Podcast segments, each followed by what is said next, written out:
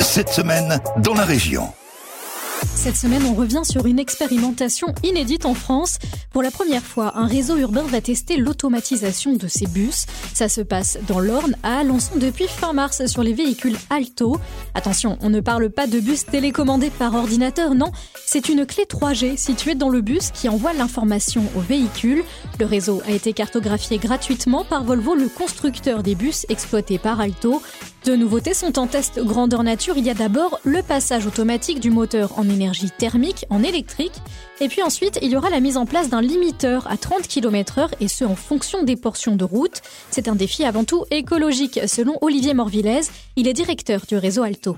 Deux défis, deux nuisances. La nuisance sonore, c'est-à-dire que le véhicule va traverser le centre-ville euh, en électrique, donc moins de bruit. L'intérêt, c'est que le véhicule thermique, même s'il roule au baissant aujourd'hui, le biocarburant que nous utilisons depuis euh, un peu plus d'un an maintenant, on rejette 60% de en moins, donc euh, on va utiliser moins de carburant et rouler en électrique, donc moins de bruit. Donc c'est vraiment le défi que nous a lancé Volvo.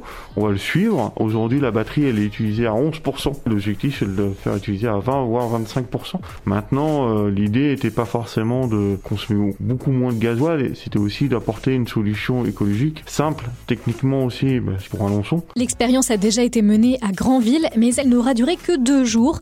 Chez Alto, on assure ne pas clairement en connaître les raisons. Après trois semaines de tests, les résultats semblent plutôt concluants à Alençon.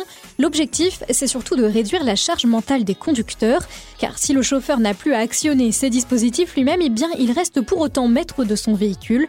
Après quelques semaines de tests, Radouane Lafer, chauffeur depuis 5 ans chez Alto, est satisfait. Le rôle du conducteur de bus, en général, surtout en urbain, c'est pas que conduire un bus, c'est de faire attention à son environnement. Il y a un respect de la clientèle, il y a la prise en charge de la clientèle, il y a tous les arrêts, les déviations à respecter, tout un tas de choses à gérer au quotidien. Nous, on est toujours conducteur, forcément. C'est vraiment le bus qui s'adapte euh, à l'environnement dans lequel on passe. Pour le moment, seuls deux bus de la ligne 1 expérimentent cette phase de test. La première, c'est le passage automatique du moteur en énergie thermique ou électrique. Et celle qui n'a pas encore été essayée, c'est la seconde, la mise en place d'un limiteur à 30 km/h sur certaines portions de route.